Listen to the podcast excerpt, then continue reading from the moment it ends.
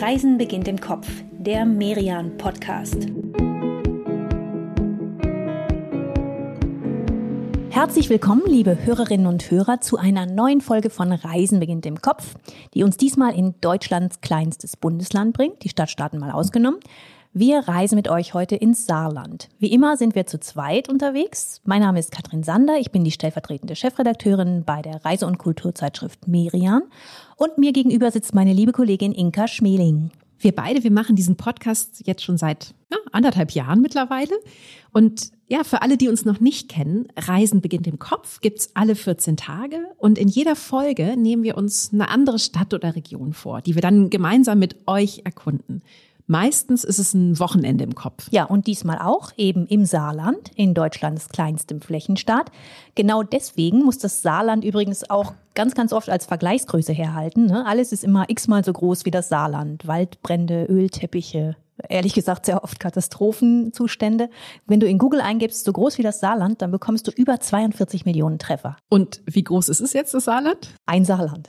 Also es ist 2570 Quadratkilometer groß. Das ist ein Neuntel Toskana oder ein Luxemburg. Luxemburg ist nämlich fast genauso groß. Auf jeden Fall klein, aber fein, sagt man hier. Oder noch schöner, Großes entsteht im Kleinen. So rappt das der Saarbrücker Musiker Esther in seiner Saarlandhymne. Komm, die spiele ich uns beiden jetzt einfach zur Einstimmung mal aufs Ohr. Das Saarland hat Charakter, ja, wir bringen es weit. Denn Großes entsteht immer im Kleinen. Hier lässt es sich gut leben, an der Saar ist entspannt. Wir sind nach außen in ein kleines, sehr sympathisches Land. Das Saarland hat Charakter, ja, wir bringen es weit. Denn Großes entsteht immer im Kleinen. Das ist Saarland. Man hört Esther ja an, der hat eine ordentliche Portion Lokalpatriotismus mitbekommen. Das rappt er ja selbst, ne? Wir sind klein, okay, da stimme ich zu. Doch zählt das Motto, größte Land von allen. Bin mir ziemlich sicher, hier würde es auch Böhmermann gefallen. Wir sind schon eigen, aber meistens elegant. Das mit Jan Böhmermann, das ist übrigens eine wirklich nötige Replik gewesen. Böhmermann hat nämlich mal gesagt, das Saarland, das sei eins der überflüssigsten Bundesländer aller Zeiten. Au, gar nicht nett. Nee, ganz schön gemein und äh, ehrlicherweise auch völlig falsch, wie wir in der nächsten Dreiviertelstunde ja sehen werden. Alleine Saarbrücken, die Landeshauptstadt, in der wir unsere Kopfreise hier starten, 180.000 Einwohner groß, eine sehr, sehr lebendige Stadt mit einer ziemlich gelungenen Work-Life-Balance, oder? Ja, und das hat auch schon die IT-Branche bemerkt. Das Saarland, das mausert sich da gerade zu so einem Cluster dieser Branche. Manche sprechen schon vom Saar Valley. Ja, in Anlehnung an das Silicon Valley in Kalifornien, ne? Gut, das ist nochmal ein bisschen größer. Ne? Die Maßstäbe sind dann hier doch anders. Aber es ist auch schon was dran. Ne? Saarbrücken hat ein Max-Planck-Institut, das Deutsche Forschungszentrum für künstliche Intelligenz. Bald kommt ein Helmholtz-Zentrum dazu. Und drumherum um diese Institutionen, da gründen sich immer neue Start-ups und die beschleunigen natürlich diese ganze Konzentration hier nochmal. Genau, und gleichzeitig ist es aber jetzt nicht irgendwie nur, weiß ich nicht, eine Stadt für die IT-Nerds, sondern auch für Menschen, die gerne genießen. Savoir vivre an der Saar. Das spüren wir hier ganz schnell. Wir beide, wir laufen vom Hauptbahnhof mal zehn Minuten die Kaiserstraße runter bis zur Johanneskirche und biegen dann einmal ab in die Sizilienstraße. Und Inka, dann sind wir mittendrin in einem der Hauptquartiere für dieses Saarbrücker Savoir vivre im Nauwieser Viertel. Ja, ein Großstadt-Hipsterviertel wie aus dem Bilderbuch, oder? Gründerzeithäuser, überall Cafés und Kneipen, kleine Läden, Restaurants. Genau, und das haben ja auch viele dieser Hipsterviertel gemeinsam, eine verruchte Vergangenheit. In den 70er und 80er Jahren, da war das Nauwieser Viertel mit seinen Bordellen eher sowas wie so eine Art ja, No-Go-Area hier im Saarland. Ja, heute geht's ein bisschen gesittet dazu. Allerdings, äh, das Ordnungsamt, das wird doch immer mal wieder hergerufen. Das Viertel, das ist nämlich zwar einerseits angesagtes Wohnviertel und die Viertler, so nennen sich die Bewohner des Nauwieser Viertels, die, die genießen die vielen Cafés und Bars in ihrer Ecke natürlich auch. Aber ja, irgendwann wollen sie halt auch einfach mal schlafen. Und das ist leider dann zu der Zeit, wenn andere hier besonders gerne feiern wollen. Denn hier im Nauwieser Viertel, da liegt Saarbrückens Bermuda-Dreieck. Das ist eine Kreuzung. Die Nauwieser, die Sizilien und die kurze Straße, die treffen hier aufeinander. Und rings um das Kneipen-Urgestein Bingert, da hat sich noch eine Handvoll anderer Bars angesiedelt. Ja, und da wird dann eben abends gerne mal lauter gefeiert. Wir beide, wir laufen mal an diesen ganzen Cafés und Kneipen und Läden vorbei, am Nauwieser Platz entlang und zu unserer nächsten Station. Das ist die moderne Galerie, gleich am Ufer der Saar. Und die will ich mir unbedingt mal anschauen. Nicht nur wegen der modernen Kunst, die hier zu sehen ist. Äh, das ist viel auch Nachkriegs- und zeitgenössische Kunst. Aber was mich vor allem interessiert, ist dieser Erweiterungsbau, der irgendwie recht speziell ist. Ne? Also vom Gebäude her erstmal schlicht und weiß, aber voll mit Tattoos. Und was das für Tattoos sind, das versteht man erst, wenn man äh, die Geschichte dieses Baus kennt, wenn man weiß, wie viel Streit es um diese Erweiterung der modernen Galerie gab. Zwischendurch war der Architekt schon ausgestiegen, es gab einen Baustopp, die vielen Millionen, die schon in dem Haus steckten, die, die schienen allen irgendwie schon verloren. Aber dann bekam die moderne Galerie einen neuen Direktor, Roland Mönig, und der hat es geschafft, dann alle wieder miteinander zu versöhnen, sodass Ende 2017 der Neubau eingeweiht werden konnte. Und was ich ganz clever und sympathisch finde, dieser Direktor Roland Mönig, der hat dafür gesorgt, dass, ja, dass dieser ganze Streit nicht einfach bloß freundlich weggelächelt wurde, sondern er selbst hat ihn als Teil der Geschichte dieses Baus verstanden und er wollte auch, dass die anderen ihn als solchen verstehen. Und darum sind hier an der Fassade und auf dem Boden überall ja so Satzfragmente von einer Debatte im Landtag zu lesen, in der um dieses Haus gestritten wurde immer wieder in fetter, größerer Schrift. Da liest man das Wort Museum. Komm, gehen wir mal rein ins Museum und da gleich mal in meinen Lieblingsraum. Das ist dieser große, helle Raum direkt am Skulpturengarten. Man sieht den draußen schon durch die breite Fensterfront. Und hier stehen wirklich außergewöhnlich schöne Skulpturen des Bildhauers Alexander Archipenko. Besonders schön finde ich seine Tänzerin in Rot, die sticht wirklich ins Auge. Ne? Ja, das ist eine tolle Farbe und gerade mit dem ganzen Grün, ne, was man durchs, durchs Fenster da im Hintergrund sieht, ist es auch echt ein, ein klasse Kontrast. Es gäbe jetzt hier echt noch viele, viele weitere Räume, die äh, man auf jeden Fall eigentlich anschauen müsste. Der Erweiterungsbau, der ist ja schließlich bereits der vierte Pavillon für die moderne Galerie. Wer sich also für moderne Kunst interessiert, der sollte hier auf jeden Fall ordentlich Zeit einplanen. Man kann hier gut einen halben Tag verbringen, aber Inga und ich, wir wollen euch ja noch ein bisschen mehr von Saarbrücken zeigen. Deswegen ziehen wir jetzt hier mal weiter in die Mainzer Straße. Die ist von der modernen Galerie nur eine Querstraße entfernt und auch so eine Ecke hier in Saarbrücken, wo sich in den letzten Jahren ganz viele tolle Cafés und Läden angesiedelt haben. Ja, nichts wie hin. Die Straße, die war ja, die war ja ziemlich runtergekommen. Aber dann hat hier vor rund 20 Jahren war das ungefähr das Hotel Leidinger eröffnet, übrigens in einem früheren Alten- und Pflegeheim. Sieht man heute dem Haus nicht mehr an. Das hat außen so eine schicke Gründerzeitfassade und drin, das ist eigentlich ein ganz cleveres Konzept. Da gibt es einen Drei-Sterne- und einen Vier-Sterne-Hotelteil. Frühstücken kann man dann im schönen Innenhof mit Blick auf den Zen-Garten. Ja, und das Frühstück, das ist übrigens nicht nur wegen, wegen des schönen Gartens besonders, sondern auch, weil es hier super leckere Marmeladen gibt. Die kommen gleich von nebenan aus der Fruchteria von Andrea Dumont. Und ja, das sind echt so ganz eigene Kombinationen, ne? Zum Beispiel hier Melone Cremant oder Quitten Rosmarin. Da werden wir uns morgen in aller Ruhe durchprobieren und checken jetzt einfach mal hier im Kopf im Hotel Leidinger ein. Wir haben ja eine Nacht hier in Saarbrücken eingeplant, bevor es dann morgen weitergeht. Ja, und dann streifen wir mal noch ein bisschen die Mainzer Straße entlang, schauen uns diese ganzen schönen Läden an, die sich da aneinander reihen und machen dann eine Pause hier auf dieser breiten Bank im Schaufenster von Jules Verne. Das ist eine ganz eigene Mischung aus Café und Bar, ein Laden, in dem man ja, in dem man eigentlich wirklich den ganzen Tag verbringen könnte, ne? Ja, man könnte eigentlich vom Frühstück bis zum abendlichen Drink quasi einfach sitzen bleiben. Zwischen euch ändert sich halt mal die Speisekarte und vielleicht auch das Publikum. Und auch der Name übrigens. Denn abends trinkt man hier seinen Drink nicht mehr im Jules Verne, sondern im Jules Vane. Wird also ein bisschen wilder vom Gefühl her. Es gibt hier an der Mainzer Straße echt so einige tolle Tipps und Adressen auch im Nauwieser Viertel natürlich oder auch an unserem nächsten Ziel, dem St. Johanna Markt. Die können wir leider nicht alle besuchen, dafür sind es einfach zu viele, aber wir schreiben euch ja eh zu jeder unserer Podcast-Folgen immer auch zu allen Orten, die wir besuchen, die Adressen und Webseiten in unsere Show Notes. Ihr müsst also gar nicht groß mitschreiben hier, ne? Entspannt euch einfach, geht mit uns auf Kopfreise. Das könnt ihr alles dann später noch in Ruhe nachschauen. Und ja, ein paar Extra-Tipps zu diesen drei Innenquartieren hier in Saarbrücken. Die schreiben wir euch da jetzt einfach auch noch rein. Dann habt ihr für eure echte Reise ins Saarland noch ein bisschen mehr Inspiration. Aber eine Sache, die müssen wir jetzt doch mal ganz explizit besuchen und das ist der St. Johanna Markt. Hier hast du jetzt die Wahl, Inga, zwischen der berühmten Currywurst der Gebrüder Kalinski, zwischen hausgemachtem Eis, leckeren Muffins oder saarländischen Spezialitäten. Was darf sein? Hm. Also Currywurst ist ja normalerweise nicht so mein Ding, muss ich gestehen, aber ich glaube, bei den Kalinski-Brüdern, da, da sollten wir uns doch mal in die Schlange stellen, oder Katrin? Das ist ja, ja, die Würstchenbude des Saarlandes überhaupt. Und das völlig zu Recht. Die beiden, die haben immerhin 120 Würstchen probiert von Metzgereien im ganzen Saarland, um die perfekte Wurst zu finden. Es gibt übrigens auch vegane Würste, es gibt auch vegane Burger. Also kommt nichts wie rein. Und während wir beide hier Currywurst essen und unbedingt auch noch eine Portion Süßkartoffelpommes, Vielleicht kannst du mir dann einmal dabei erzählen, was haben wir denn jetzt an saarländischen Spezialitäten verpasst? Da gibt es tatsächlich so einiges. Kennst du Dibbelabes? Das ist doch irgendwie eine Kartoffelpfanne mit, mit auf jeden Fall Fleisch, oder? Ja, genau. Und Kartoffeln stehen hier hoch im Kurs im Saarland, in der traditionellen Küche. Horische oder Gefilde, das sind zum Beispiel ähm, zwei Arten von Kartoffelklößen. Also wer Lust auf sowas hat, der kann das wunderbar im Gasthaus zum Stiefel probieren. Aber wir beide, wir machen jetzt mal einen Ausflug in Saarbrückens Geschichte und lassen die Kulinarik mal ganz kurz außer Acht, oder? Saarbrückens Geschichte, da, da hast du dir was vorgenommen, Katrin, wow. Hier gibt's doch sogar eine, eine Fundstelle aus der Altsteinzeit, oder? Also wir reden hier von ach, vielen tausend Jahren.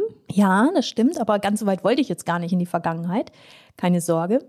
Wir gehen jetzt vom St. Johanna Markt einfach mal auf der alten Brücke über die Saar zum Schlossplatz. Das dauert keine zehn Minuten. Und dann stehen wir da und haben wirklich sehr, sehr viel Geschichte um uns herum. Wo fangen wir an?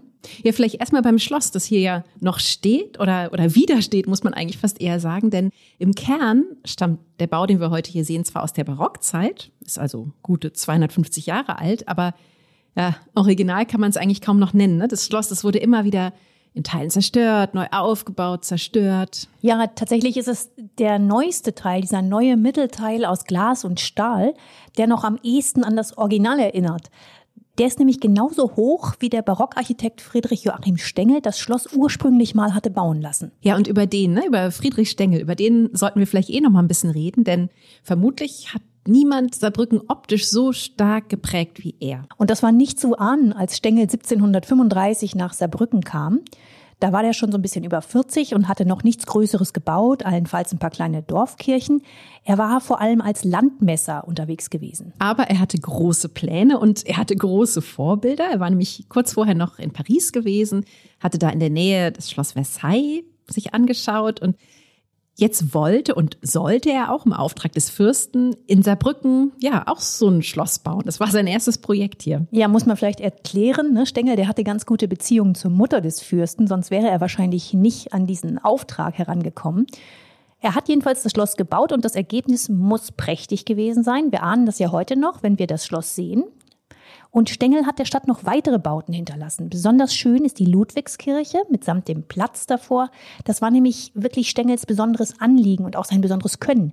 Nicht nur den einzelnen Bau sehen, sondern das gesamte Ensemble, eigentlich sogar noch mehr die ganze Stadt als Einheit. Ja, er hat doch sogar die Saar irgendwie so ein, so ein Stückchen verlegt, ne? weil die plötzlich dann nicht mehr so ganz mit ihrem natürlichen Lauf nicht mehr so ganz in sein Konzept passte. Und hat dann im Laufe seiner Zeit hier in Saarbrücken die Stadt richtig zu so einer Vorzeigestadt des Barock gemacht. So, aber jetzt lenke ich deinen Blick mal auf ein anderes Haus hier am Platz, und zwar auf den alten Pferdestall des Schlosses. Auch der ist heute ganz modern. Architekt war hier genau wie beim Mittelbau des Schlosses Gottfried Böhm. Der Architekt, der ist in diesem Jahr gestorben. Und in diesem Marstall, da befindet sich heute das Historische Museum Saar. Das sieht auf den ersten Blick ganz schön klein aus, ich weiß, aber der Direktor des Museums, Simon Matzerath, der sagt, davon dürfen wir uns nicht täuschen lassen. Das hier, was wir hier sehen, ist nur die Spitze des Eisberges. Und dieses Gebäude, das sind im Grunde acht Prozent des Museums. Das Museum hat 2700 Quadratmeter, von denen eben 2500 sich unter der Erde befinden. Und das ist das, was die Besucher bei uns immer sehr überrascht. Wenn man auf dem Schlossplatz steht, steht man fast die ganze Zeit auch auf dem Museum. Das ist auch schon sehr besonders hier. Simon Matzerath, der sagt ja auch, es ist das einzige Museum in Europa mit einer unterirdischen Burg. Aber klar, macht ja auch Sinn, mit einem historischen Museum in die Tiefe zu gehen. Hier unter dem Schlossplatz, da lassen sich nämlich sehr viele Originalschauplätze der Saarbrücker Geschichte besuchen. Die Keller des Barockschlosses, auch noch Reste des Vorgängerbaus aus der Renaissance und leider auch Relikte des 20. Jahrhunderts, wie eine Gefangenenzelle der Gestapo.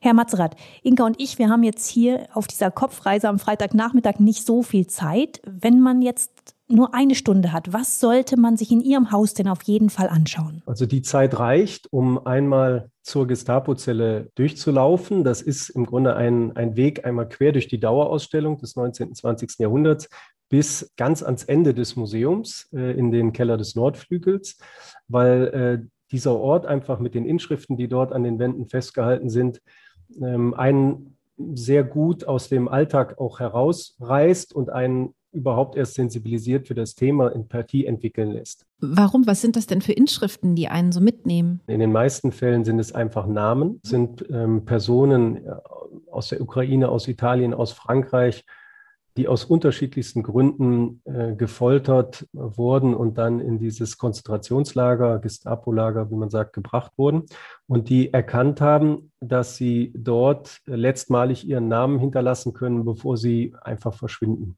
und getötet werden oder sterben.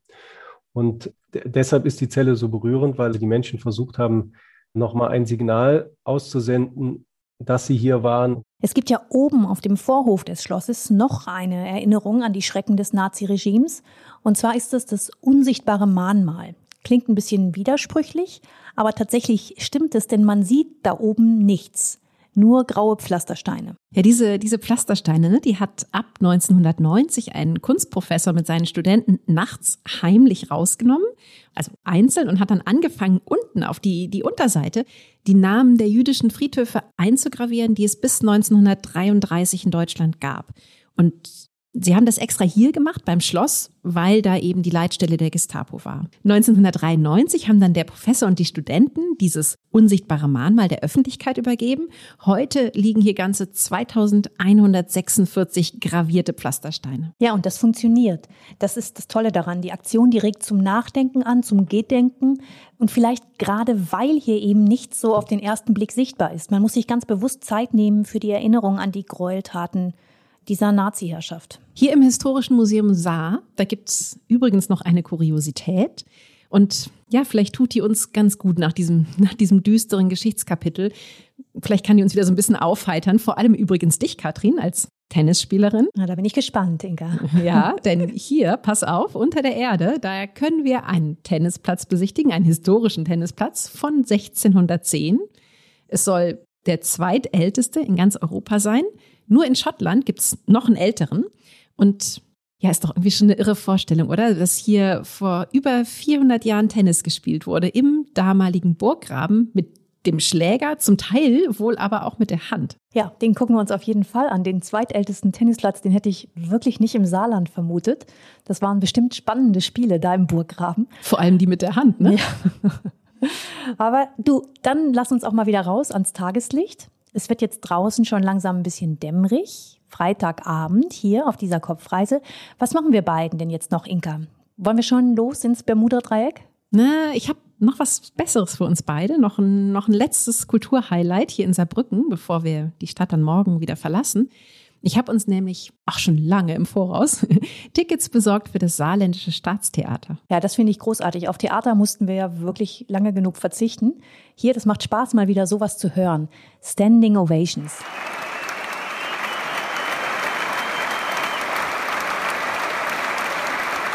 Standing Ovations, ja, die, die gibt's hier im Staatstheater öfter und sehr zu Recht. Der Intendant Bodo Busse und sein Team, die richten sich ganz gezielt nicht nur an die eigenen Landsleute, sondern auch an die nahen Nachbarn in Frankreich. Die Opern hier, die sind französisch untertitelt. Es soll immer mehr mehrsprachige Produktionen geben. Und was ich wirklich ganz schön finde, ist, dass hier diese, diese deutsch-französische Freundschaft und dieser Gedanke von einem, von einem offenen, gemeinsamen Europa so ganz praktisch in die Tat umgesetzt wird. Bodo Busse selbst, der lebt dieses Grenzgängertum ja auch vor. Zusammen mit seinem Partner wohnt er jenseits der Grenze im französischen Petit Rossel. Ja, Inka, ich finde dieser Theaterabend, das ist ein wunderschöner Ausklang von Tag 1 im Saarland hier. Und wir machen jetzt mal eine kleine nächtliche Pause. Morgen geht's dann weiter. Wir schwingen uns auf die Fahrräder und machen uns auf den Weg zur Völklinger Hütte. In dieser Pause möchten wir euch gerne den Podcast unseres Werbepartners Hurtigruten empfehlen. Zwölfeinhalb Knoten auf Expedition mit Hurtigruten. In der achten Folge geht es in diesem Podcast nach Island. Zu Gast ist die Literatur- und Kulturkennerin Sabine Barth. Sie hat zwei Jahre das Goethe-Institut in der isländischen Hauptstadt Reykjavik geleitet. Sie kennt die Insel also sehr gut und hat sie dann als Lektorin im Expeditionsteam von Hurtigruten doch nochmal ganz neu entdeckt nämlich vom Wasser aus. Und das, sagt Sabine Barth, ist doch nochmal eine ganz eigene Perspektive. Den Podcast 12,5 Knoten auf Expedition mit Hurtigruten, den findet ihr auf hurtigruten.de und auf allen gängigen Podcast-Plattformen. Und für alle, die jetzt endlich wieder in echt verreisen möchten, vor wenigen Tagen hat die MS Otto Sverdrup von Hurtigruten wieder ihre Expeditionsseereisen aufgenommen. Auf den Spuren der Postschiffroute geht es gerade von Hamburg nach Norwegen. Informationen über alle Hurtigruten-Reisen findet ihr natürlich online auch auf hurtigruten.de.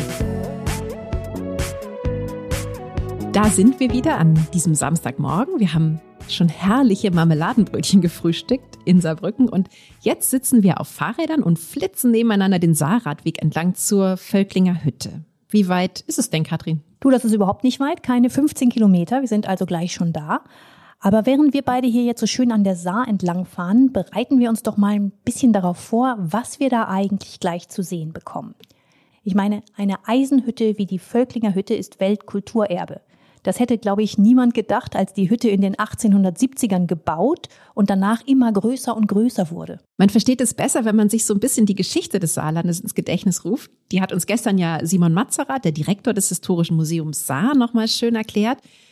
Eigentlich gab es das nämlich bis ins 20. Jahrhundert gar nicht ein Saarland. Das waren lange einfach ja ganz verschiedene Herrschaftsbereiche hier und das einzige, was diese Bereiche gemeinsam hatten, das war ihr Kohlereichtum. Zu Hochzeiten gab es hier 18 Bergwerke, fünf Hütten und drei Kokereien. Und genau darum war diese Region dann seit dem 18. Jahrhundert auch immer wieder schwer umkämpft. Dann kam der Erste Weltkrieg, danach der Versailler Vertrag. Und in dem wurde das heutige Saarland eigentlich zum ersten Mal ja, als eine Einheit behandelt.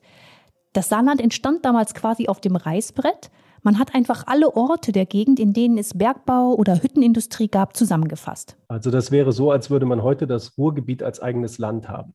Und hier war es so, dass man die Schächte und Hütten, Eisenhütten ähm, plus die Einzugsbereiche, aus denen die Arbeiter, Arbeiterinnen kamen, als eine Region dann definiert hat und eigentlich ein internationales Experiment daraus gemacht hat. Es gab also über 20 Nationen, die gleichzeitig dieses Saargebiet verwaltet haben ein Experiment des Friedens zwischen verschiedenen Nationen, die versuchen, ein wirtschaftlich sehr starkes Gebiet gemeinsam zu kontrollieren. Dieses Friedensexperiment, was für ein schöner Name, das war ja leider nur von kurzer Dauer. 1935 durfte die Bevölkerung dann nämlich abstimmen, wozu sie gehören wollte, und entschied sich mehrheitlich für Nazi-Deutschland. Nach dem Zweiten Weltkrieg hat man dann wieder überlegen müssen, was macht man jetzt mit dieser Grenzregion? Und dann hat man einen eigenen Staat gegründet unter französischer wirtschaftlicher Abhängigkeit. Der Staat hatte eine eigene Flagge, eine eigene Hymne, eine eigene Nationalmannschaft. Und dann 55 gab es erneut dann ein Statut, wo man sich entscheiden musste, wo wollen wir hin. Damals gab es die Überlegung, ob das Saarland so eine Art äh, Kern eines europäischen Gedankens wird. Man hat sich aber damals entschieden, nein, wir wollen nach Deutschland, ist dann 1957, 59 dann als jüngstes der alten deutschen Bundesländer hinzugekommen. Und heute ist man dann in dieser Situation, dass man dieses kleine, aber feine, aus dieser Bergbautradition entstandene Gebiet hat. Ja, und diese, diese Bergbau- und Hüttentradition, das war eben dann lange Zeit Identitätsstifter Nummer eins hier im Saarland. Tja, und wo wir beide jetzt hier an der Völklinger Hütte angekommen sind und diese diese gigantische Anlage hier vor Augen haben, da kann man es auch irgendwie echt verstehen, oder? Das war hier ja offensichtlich ja, so eine, so eine Welt für sich. Und ist es auch heute noch, ne? Die Völklinger Hütte, die ist weltweit das einzige vollständig erhaltene Werk aus der Hochzeit der Eisenindustrie, also aus dem 19. und 20. Jahrhundert. Und genau deswegen hat sie eben die UNESCO auch zum Weltkulturerbe ernannt. Das ist hier wirklich, ja, überwältigend, kann man sagen. Das ist ein Gewirr an Rohren und Treppen, an Hallen, Hochöfen. Gar nicht so leicht, sich hier zurechtzufinden. Zum Teil sollen hier ja 17.000 Männer gearbeitet haben. Es war also ja wirklich eine, eine kleine Stadt für sich. Ne? 1986, da wurde die Hütte dann geschlossen. Aber wie damals hier gearbeitet wurde, das kann man auch heute noch sehen. Hier sind überall so kleine Dokumentationsfilme aus der damaligen Kokerei zum Beispiel. Oder hier, da hört man, wie die gefüllten Loren auf die Gicht kommen. Da werden die Loren dann entleert. Das sieht alles noch ganz schön handmade aus. Das äh, sieht man in diesem Film. Überall Arbeiter mit Schutzhelm und Atemmaske, rauchende Schlote. Ja, und ich finde gerade, wenn man diese, wenn man diese rauchenden Schlote sieht, dann ist man irgendwie nicht so wirklich traurig. Das dass diese Ära vorbei ist, oder? Vor allem, weil dem Saarland der Strukturwandel ja doch auch ziemlich gut gelungen ist. Auch das merkt man gerade hier sehr schön. Jetzt, wo hier in der Völklinger Hütte eben nicht mehr Eisen produziert wird, ist, ist Platz für was anderes da. Zum Beispiel für Kunst und Kultur. In der früheren Gebläsehalle, da gibt's regelmäßig spannende Kunstausstellungen. Im Juli normalerweise das Electromagnetic Festival. Was wir da gerade gehört haben, das war das Festival 2019. 16.000 Menschen haben damals hier in der Völklinger Hütte gefeiert. Ja, 2020 und 2021 ist es dann leider ausgefallen. Warum brauchen wir ja hier nicht groß erklären? Nee, wir setzen einfach drauf, dass es 2022 dann umso ausgelassener ist. Und dann soll auch die Urban Art Biennale wieder hier stattfinden. Die gibt's alle zwei Jahre, aber dieses Jahr musste sie eben auch auf nächstes verschoben werden. Und auf diesem Street Art Festival, dahinter lassen dann durchaus auch mal international gefeierte Künstler ihre Werke hier an den Wänden. Ja, in der Szene ist es wirklich ein, ein Event erster Klasse. Hier wurden zum allerersten Mal die Fotos gezeigt, die der Brite Barry Corsten von Banksys Street Art gemacht hat. Diese Fotos, die waren vorher nur auf Banksys Homepage zu sehen und dann eben hier in der Völklinger Hütte. Das hat in dieser Szene enorm Furore gemacht. Ja, Strukturwandel durch, durch Kunst und Kultur, aber natürlich auch durch ganz neue Branchen. Es gibt da noch ein Denkmal für diesen, für diesen Wandel, den das Saarland da durchgemacht hat. Da würde ich jetzt gern nochmal mit dir hin, und zwar zum Saar-Polygon. Ja, sehr gern. Das liegt ja auf unserer Route, also dem Saar-Radweg. Da radeln wir jetzt einfach nochmal ähnlich lang weiter wie heute Morgen, also wieder so 15 Kilometer, dann sind wir schon da. Bei dieser riesigen, begehbaren Skulptur auf der Halde Duhamel. 30 Meter ist sie hoch. Von der einen Seite sieht sie ein bisschen aus wie ein Dreieck, das auf der Spitze steht.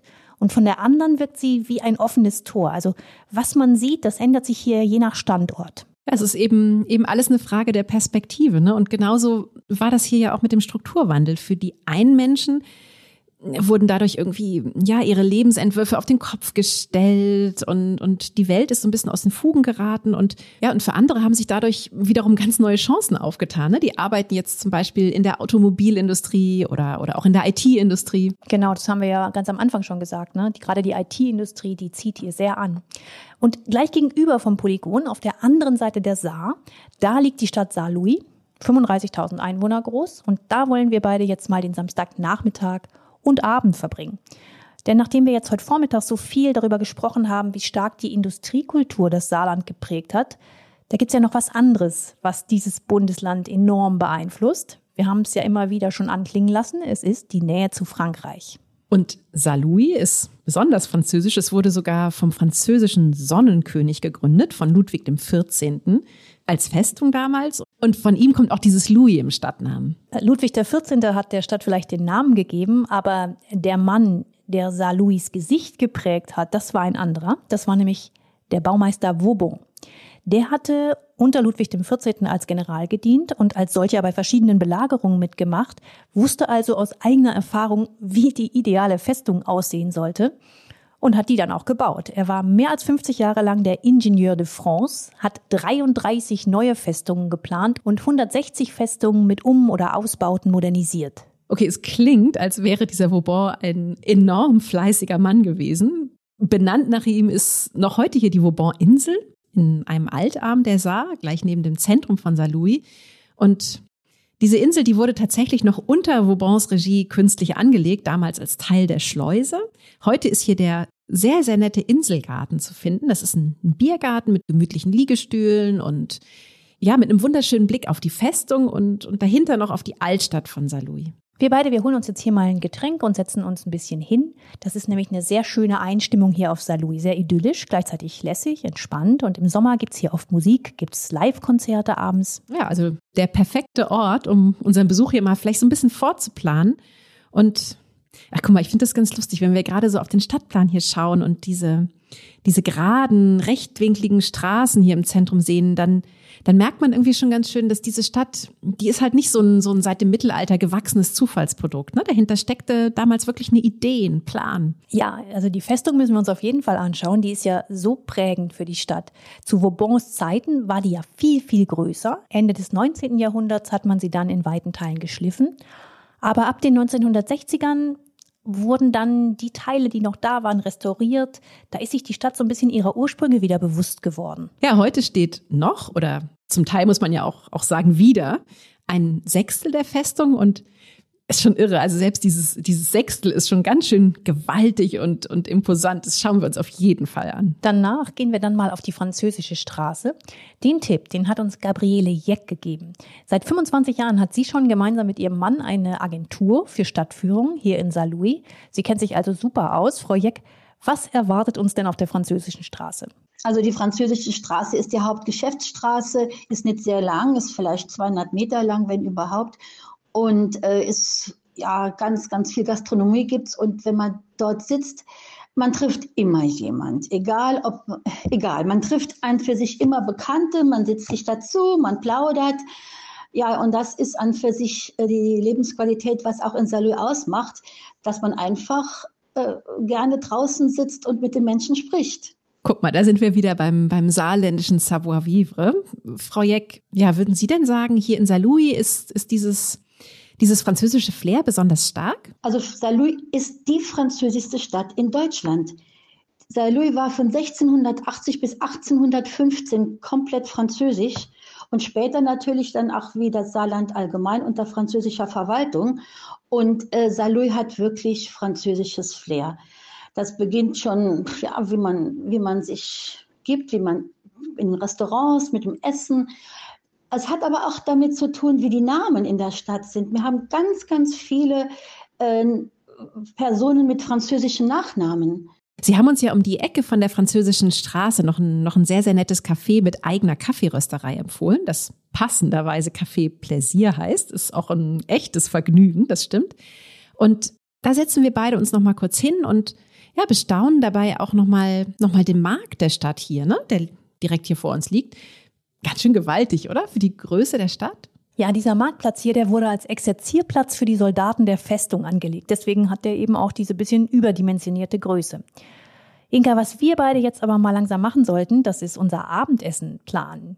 Wir haben ja schon immer wieder gesagt und gehört, Essen und Genießen ist äußerst wichtig im französisch geprägten Saarland. Ja, aber du, da, da brauchen wir gar nicht viel planen hier in Saarlouis, Katrin. Wir gehen einfach zu den Kasematten. Die wurden von den Preußen in den 1820ern an diese französische Festung hier angebaut. In Friedenszeiten hat man da in den Gewölben Waffen und Proviant gelagert. Im Krieg kamen Soldaten, Pferde hier unter. Und heute befindet sich hier die längste Theke des Saarlandes. Ja, Bar an Bar reiht sich hier. Und zu essen gibt's natürlich auch einiges. Da versteht man dann schon, warum Saarlouis diesen Ruf hat, hier als Ausgehstadt im Saarland. Finde ich gut. Dann essen wir mal ein bisschen im preußischen Gewölbe zu Abend und haben die Wahl zwischen Pizza, Steak, indischer Küche. Wahrscheinlich gibt's auch irgendwo Französisch, denke ich mal, ne? Gehe ich mal von aus. Und zum Absacker gibt's in der französischsten Stadt Deutschlands dann auf jeden Fall noch ein Pastis. Und dafür gehen wir ins Pastis Bistro. Da sitzt man ganz schön im Wintergarten an lauen Sommerabenden, natürlich bei offenen Fenstern und Ach, weißt du was, Katrin, ich bestelle mir jetzt zum Pastis sogar einfach noch eine, noch eine Creme Brûlée dazu. Was, was soll Savoir vivre? Du, wir können uns auch noch einen zweiten Pastis gönnen. Ganz wie du willst, liebe Inka, denn wir bleiben einfach über Nacht hier in diesem Haus. Das Pastis Bistro, das gehört zum sehr schönen Hotel La Maison. Eröffnet hat es 2015 Günter Wagner. Das ist der Sohn des Pizza-Unternehmensgründers Wagner. Und er hat der Stadt Saint-Louis damit ein wirklich tolles Vier-Sterne-Haus beschert ja, das mit viel Liebe zum Detail ausgestattet ist. Ne? Da, da stehen finnische Sitzmöbel aus den späten 40ern und an den Wänden hängen Leuchten aus einem schwedischen Kino und natürlich sehr, sehr viel französisches Flair tatsächlich auch hier. Oh ja, das finde ich herrlich. Wir bleiben hier, wir, wir versacken noch ein bisschen beim Pastis und bei Creme Brûlée und machen noch mal eine kleine nächtliche Pause, bevor es dann morgen vom französischen Saarlouis in die Toskana des Saarlandes geht, nämlich ins Bliesgau. Falls euch bei diesem Ausflug ins französisch geprägte Saarland jetzt die Sehnsucht nach Frankreich überkommen hat, dann haben wir einen sehr guten Tipp für euch, denn ganz frisch ist gerade unsere Merian-Ausgabe über die Bretagne erschienen. Darin stellen wir euch die Städte Rennes, Nantes und Saint-Malo vor. Wir zeigen euch einen einmaligen Garten auf der Ile de Batz und die schönsten Stellen entlang der Küste. Und natürlich geht es in diesem Heft auch ganz viel um das Thema Essen. Ein Spitzenkoch geht mit uns auf die Suche nach Algen und Meerestieren. Wir haben einen Austernfischer bei seiner Arbeit begleitet, haben köstliche Butter probiert und das Gericht der Region schlechthin, Galette, die bretonische Crepe-Variante. Ihr findet die Bretagne-Ausgabe am Kiosk im gut sortierten Buchhandel oder ihr guckt einfach online unter merian-shop.de.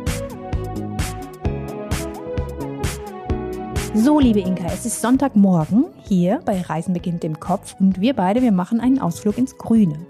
Dafür fahren wir jetzt von Saarlouis zurück über Saarbrücken und noch ein Stückchen weiter, ganz an den südöstlichen Rand des Saarlandes, in das Biosphärenreservat Bliesgau. Der Fluss Blies, der hier durchfließt, der ist ein Zufluss der Saar. Die Landschaft hier, die ist sanft hügelig. Es gibt viele Streuobstwiesen, Auwälder, Orchideenwiesen und Dazwischen eher kleinere Orte, oft auch ja einfach bloß, bloß einzelne Bauernhöfe. Also dieses industrielle und, und städtische Saarland, ne, das wir gestern und vorgestern uns hier angeschaut haben, das wirkt hier irgendwie ganz schön weit weg, oder? Total. Hier ist Idylle pur. Du hast es ja schon gesagt, man nennt das Bliesgau auch die Toskana des Saarlandes, wobei das jetzt wieder größenmäßig schwierig wird, denn ein Saarland, ein Neuntel Toskana. Aber es passt irgendwie doch, denn diese Gegend, das Bliesgau, hat sich ganz dem sanften Tourismus verschrieben. Man setzt hier auf Radfahrer und Wanderer und auf Feinschmecker. Das klingt jetzt nach dem perfekten Sonntagsprogramm für uns, Katrin. Aber bevor wir beide uns hier auf das Thema Kulinarik stürzen, lass uns doch erstmal ja noch ein bisschen wandern oder Radfahren gehen, damit wir überhaupt noch mal wieder ein bisschen Hunger haben, oder? Ja, mit dem Fahrrad waren wir ja gestern schon unterwegs. Deswegen habe ich gedacht, wir wandern heute mal ein bisschen und uns da eine schöne Tour rausgesucht. Das ist die Bliesgau-Tafeltour. Gute 16 Kilometer sind das. Start und Ziel sind das Hotel Bliesbrück im Ort Bliesbrück an der Rubenheimer Straße.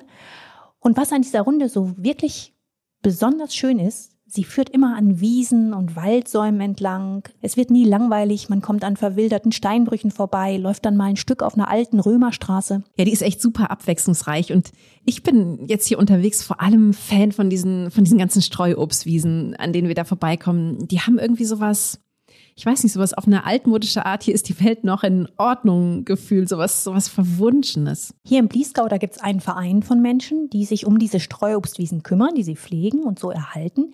Der Verein heißt Bliesgau Obst. Und hier auf der Kopfreise, da können wir uns jetzt ja mal schnell eine Flasche von dem Apfelsaft in die Hand zaubern, die dieser Verein jedes Jahr aus dem Ertrag seiner längst über 5000 Bäume presst. Hier, der schmeckt wirklich lecker. Probier mal. Ja, perfekte Erfrischung und schmeckt auch total anders, oder? Als so ein, so ein üblicher Supermarktsaft. Aber klar, auf diesen Wiesen, da wachsen natürlich auch nochmal komplett andere Apfelsorten. Du, da sind sogar richtige Raritäten darunter. Vor ein paar Jahren dachte man tatsächlich, man sei hier auf eine bislang völlig unbekannte Apfelsorte gestoßen. Aber dann kam doch ein Pomologe und hat sie identifiziert als Schöner aus Pontoise. Oh, das ist aber mal ein poetischer Name. Du, auf Französisch klingt ja alles poetisch. Es war tatsächlich ein Gärtnereibesitzer aus Pontoise in Frankreich, der diese Sorte wohl zum ersten Mal gezüchtet hat. Aber nach dieser Wanderung hier, ne, wir sind ja jetzt schon fast am Ende, da habe ich jetzt doch allmählich ein bisschen Appetit bekommen, so dass ich doch mehr vertragen könnte als nur Äpfel oder Apfelsaft. Und darum lotse ich uns beiden jetzt mal in das schmucke barocke Örtchen Blieskastel. Hier gibt's nämlich die Adresse für Feinschmecker schlechthin, ganz nah am Ufer der Blies. Ja, da sind zwei Top-Restaurants unter einem Dach. Einmal das Sterne-Restaurant Barrique und gleich daneben das Hämmerles Landgenuss. Chef von beiden Küchen ist Cliff Hämmerle. Der ist 52 Jahre alt, gebürtiger Bliesgauer und was ich echt beeindruckend finde, egal was gerade für ein Trubel in seinen Küchen ist, dieser Mann, der wirkt immer unfassbar entspannt. Cliff Hämmerle, der ist ja quasi in der Küche aufgewachsen. Sein Vater war Metzgermeister, hatte viele Jahre einen Imbiss mit Gaststube dran, hier in Blieskastel. Und den hat Cliff vor 25 Jahren übernommen und so richtig groß gemacht. Lecker ist es natürlich in, in beiden Restaurants, ne? das ist ja klar. Aber da wir beide heute Wanderschuhe und Jeans tragen, also vielleicht eher nicht so die Garderobe für, für ein Sterne-Restaurant, gehen wir einfach in Hämmerles Landgenuss, oder? Ja, passt gerade besser, finde ich auch. Und dieses Restaurant, das passt auch perfekt hier in die Gegend.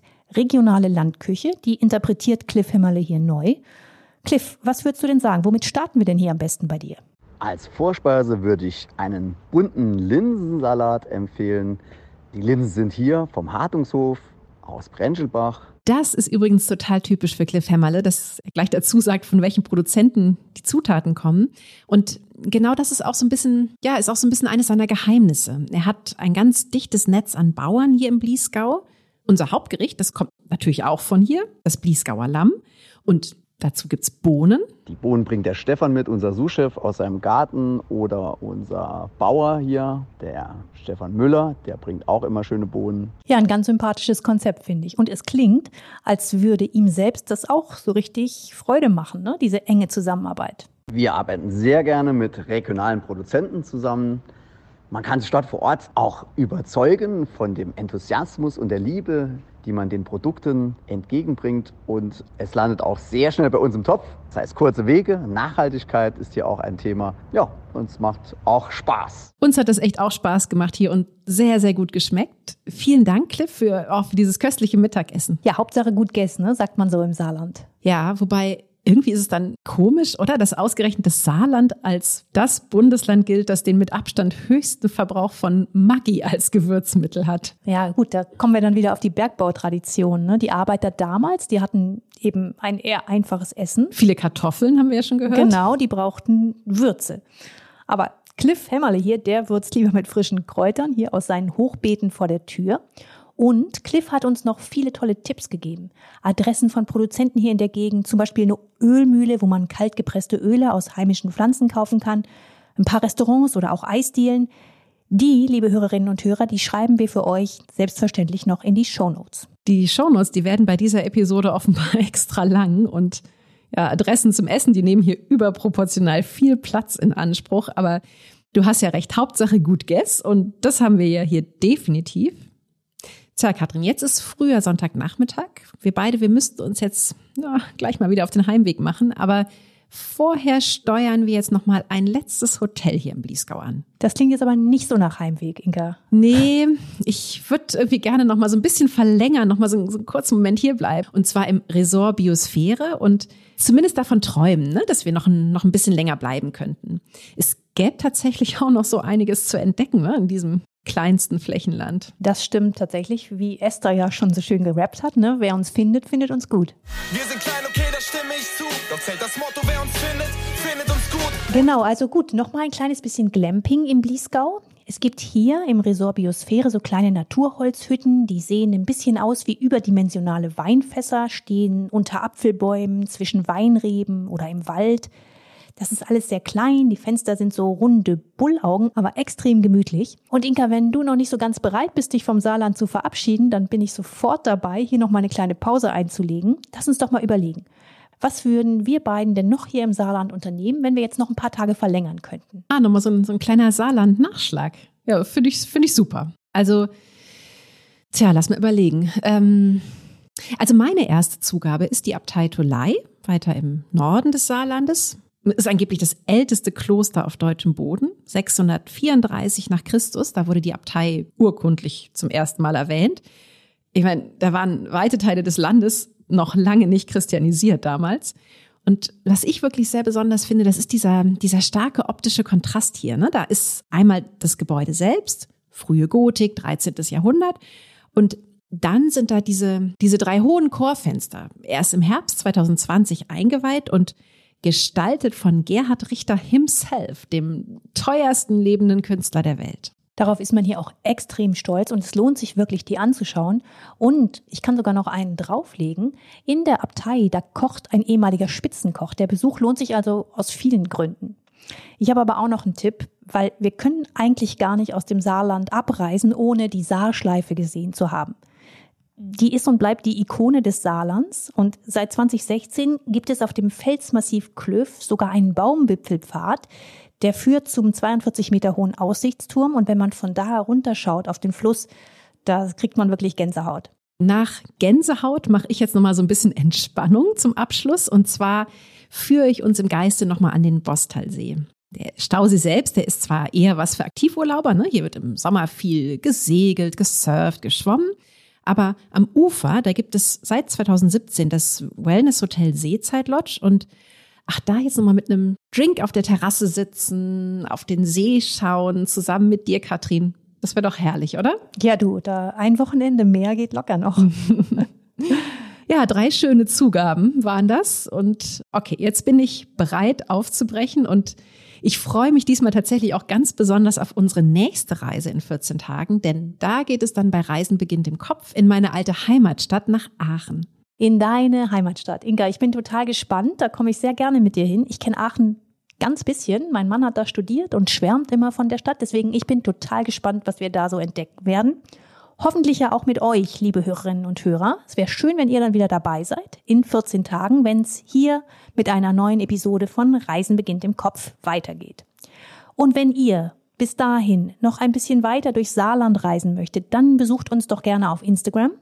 Unter Reisen beginnt im Kopf posten wir in den nächsten 14 Tagen immer wieder Bilder der Orte, die wir in dieser Folge mit euch besucht haben.